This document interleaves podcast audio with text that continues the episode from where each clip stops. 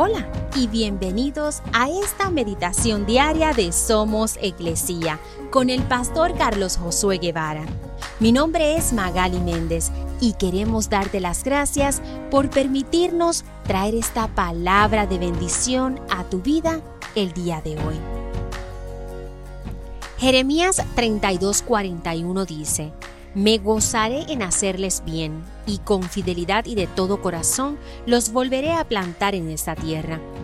A través del profeta Jeremías, Dios profesó su amor incondicional por su pueblo, a pesar de que le habían sido infieles una y otra vez. Jeremías les advirtió que serían exiliados a Babilonia por su infidelidad, por su amor a los ídolos. Pero Dios les aseguró que cuando sus corazones se arrepintieran, algún día volverían a sus hogares, a su amada Jerusalén. A través de Jesús está claro que Dios está ofreciendo su corazón a todas las personas por igual.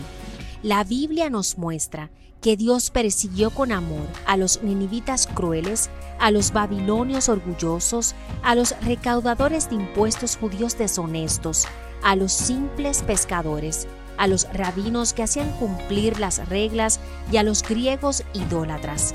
Su corazón está ansioso por cualquier persona arrepentida.